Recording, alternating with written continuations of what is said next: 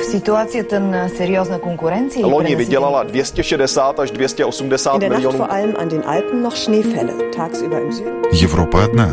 Европейцев миллионы. erinevalt kahest varasemast õhtust on tänane möödunud tunduvalt Idag så besökte vdn Michael O'Leary Jobbik azonban bejelentette, hogy egyetlen rendezvényen sem Разные взгляды на жизнь в программе «Европа лично». Добрый день, это «Европа лично». У микрофона Яна Ермакова. В Чехии ужесточат требования знания языка. Польша может снизить пенсионный возраст. Семь объектов являются целями джихадистов во Франции. Об этом далее в программе, ну а начнем с новостей, которые на этой неделе пришли из Венгрии.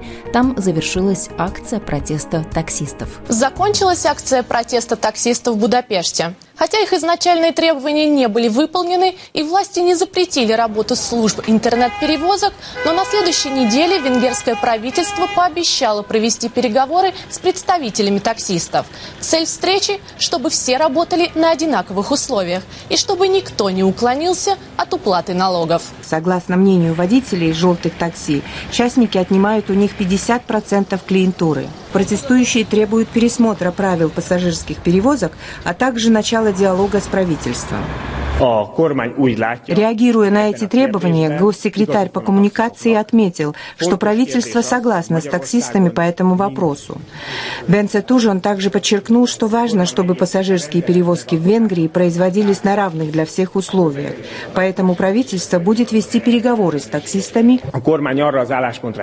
Позиция правительства состоит в том, что по многим причинам, в частности с точки зрения безопасности движения, есть необходимость более строгих и единых для всех правилах, сказал госсекретарь.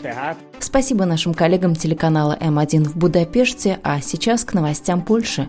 Правящая в Польше партия «Право и справедливость» стремится выполнить данное во время предвыборной кампании обещания, среди которых возврат к прежнему уровню пенсионного возраста.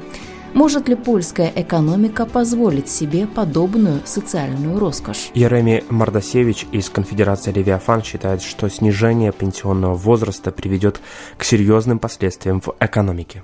Z uwagą przeczytałem zarówno ustawę, projekt ustawy, jak i... Я внимательно изучил проект этого закона и то, чем он обоснован.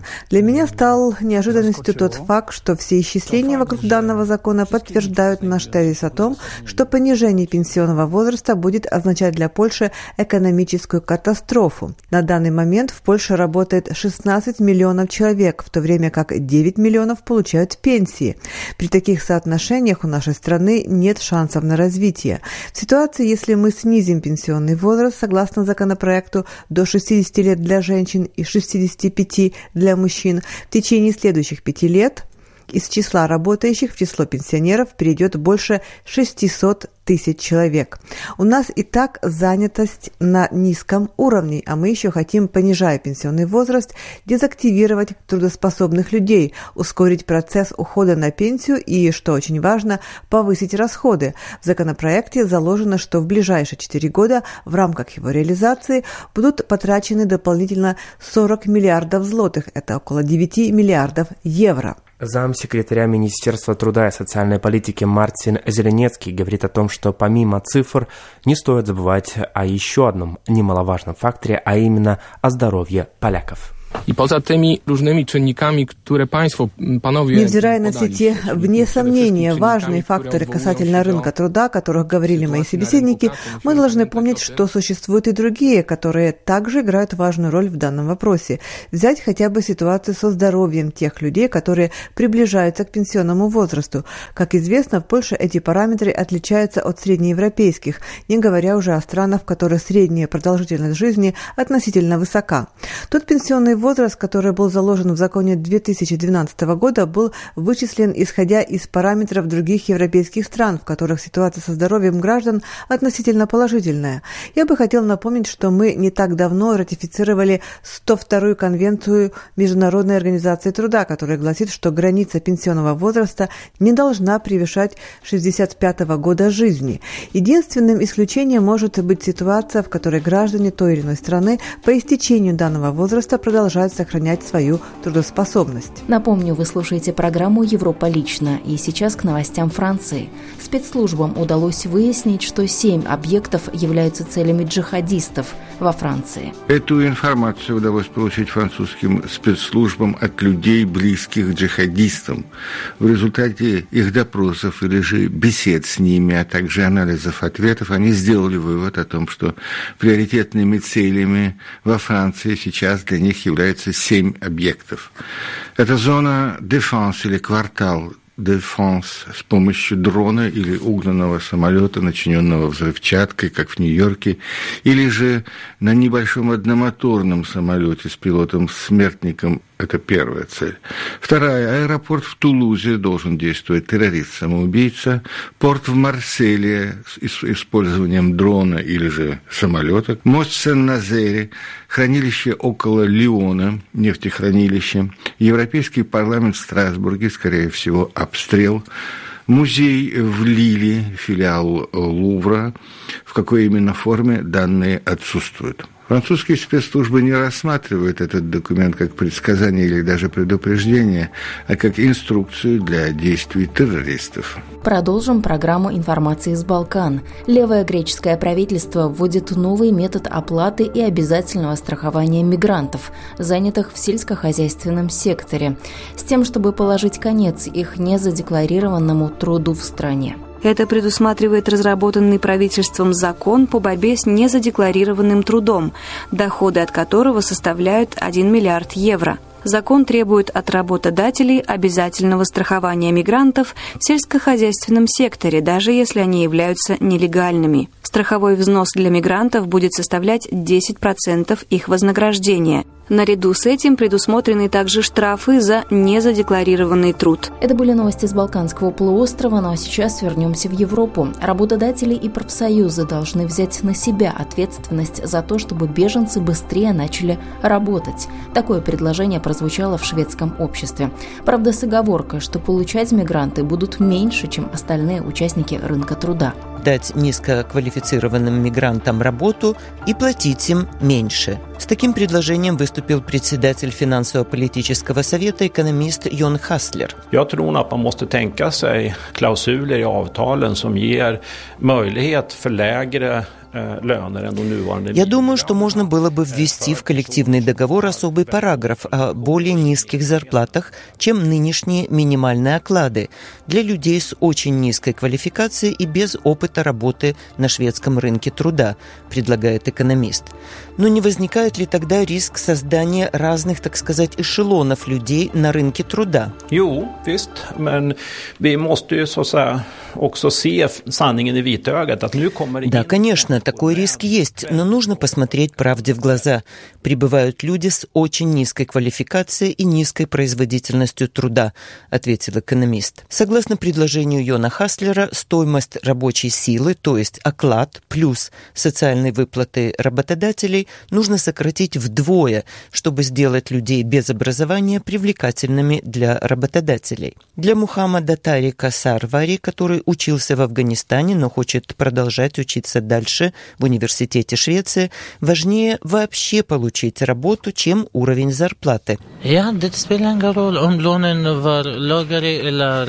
Не имеет значения, низкий оклад или высокий. В Афганистане у меня была высокая зарплата, но не было безопасности, защищенности. Я не думаю, что зарплата важнее всего, говорит он. Однако позиции сторон профсоюзов и работодателей непоколебимы.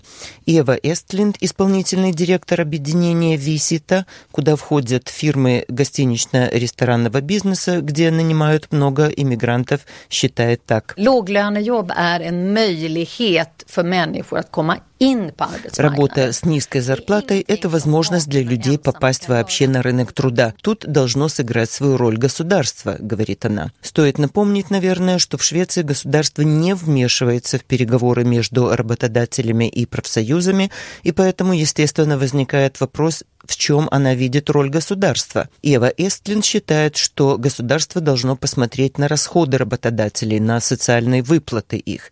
Однако председатель профсоюза гостинично-ресторанного бизнеса Терес Гувелин говорит решительное «нет» предложению об особом коллективном договоре для беженцев с низким уровнем компетенции.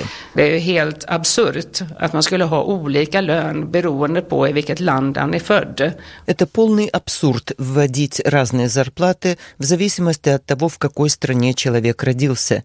Независимо от того, родилась я в Дамаске или в Гетеборге, я должна получать такую же самую зарплату, если я выполняю ту же самую работу, сказала Терес Гувелин. Вот как комментирует эту ситуацию другой экономист Андреас Берг, лектор Лунского университета. Мы позволили бы простым работам появиться снова, разрешили бы новоприбывшим работать в другое неудобное время суток и за другие зарплаты, которых у нас давно уже не было.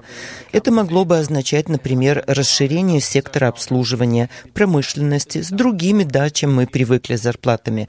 Это могло бы привести к тому, что люди будут работать по воскресеньям, воскресеньям или в христианские праздники без обязательного требования доплаты за работу в неудобное рабочее время, например, перечисляет он. По мнению Андреаса Берга, сегодняшняя ситуация может привести к серьезным последствиям. Проблема в том, что другая альтернатива еще хуже. Альтернатива это такая, что новоприбывшие вообще не найдут никакой работы. Это приведет не только к дополнительным расходам на их содержание, но и к социальным проблемам, предостерегает экономист из Лунда. И в завершении программы о жизни в Чехии ведомство внутренних дел и образования Чехии выдвинули предложение по ужесточению требований на экзаменах по чешскому языку, являющихся обязательными для иностранцев, претендующих на получение постоянного места жительства в Чехии. Министерства стремятся воспрепятствовать мошенничествам и взяточничеству, имеющим место при прохождении языковых экзаменов. С 2018 года уровень экзамена по чешскому языку для тех, кто прожив в Чехии 5 лет по различным родам виз, изъявил желание получить право на ПМЖ, должен подняться с А1 на А2. А1 – это самый низкий уровень владения языком для начинающих. Однако и с ним не справляется каждый год 25% претендентов на получение разрешения на постоянное проживание в Чешской Республике. Одновременно Министерство образования намерено усилить контроль над проведением экзаменов, а также сократить количество учебных заведений, которые располагают необходимой для этого лицензией. Уровень наставлена articolati di menisco Длительное время у нас, как и было установлено, предъявляются низкие требования при экзамене по чешскому языку для иностранцев. С уровнем А1 справится, например, иностранный студент, приехавший к нам в рамках обмена на один семестр.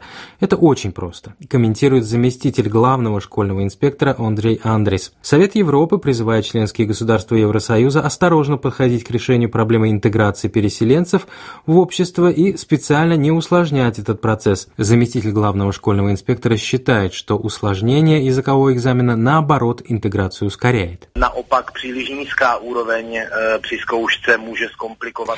Чрезмерно низкий уровень экзамена может стать препоной на пути к внедрению в общество. Причиной введения языковых испытаний именно и является стремление облегчить процесс интеграции. Однако, если кто-то способен справиться с языком только на элементарном уровне, а А1 именно таким и является, то встает вопрос, возможно Возможна ли интеграция такого человека? To je skutečně naprostý základ, tak pak je otázka, jak ta integrace je vůbec možná. С предъявлением более серьезных требований во время языковых экзаменов согласен и директор организации по оказанию помощи беженцам Мартин Розумок. По его мнению, вариант уровня А2 является адекватным. Я думаю, что степень интегрированности человека в общество конкретной страны непосредственно связан с уровнем понимания языка. Мне становится горько, когда я вижу, что большое количество людей языком в достаточной степени не владеет. В этом случае они легко могут стать жертвами дискриминации и шантажа. Они не смогут защищаться, так как вообще не понимают, о чем идет речь. Владение чешским языком в процессе интеграции в наше общество является ключевым. Подавляющее большинство людей, обращающихся за разрешением на ПМЖ, заинтересованы в хорошем владении языком. Добавлю, что больше всего в Чехии переселенцев из стран бывшего Советского Союза, которые без проблем справляются с экзаменами. Тяжелее приходится гражданам Вьетнама. В их случае бывает, что, работая целыми днями, они отодвигают язык в сторону. Это была программа «Европа лично». Ее подготовила и провела я, Яна Ермакова. В программе были использованы материалы наших коллег русских радиостанций и телекомпаний Венгрии, Болгарии, Чехии, Швеции, Франции и Польши. Мы продолжим рассказывать о жизни европейцев ровно через неделю. До новых встреч!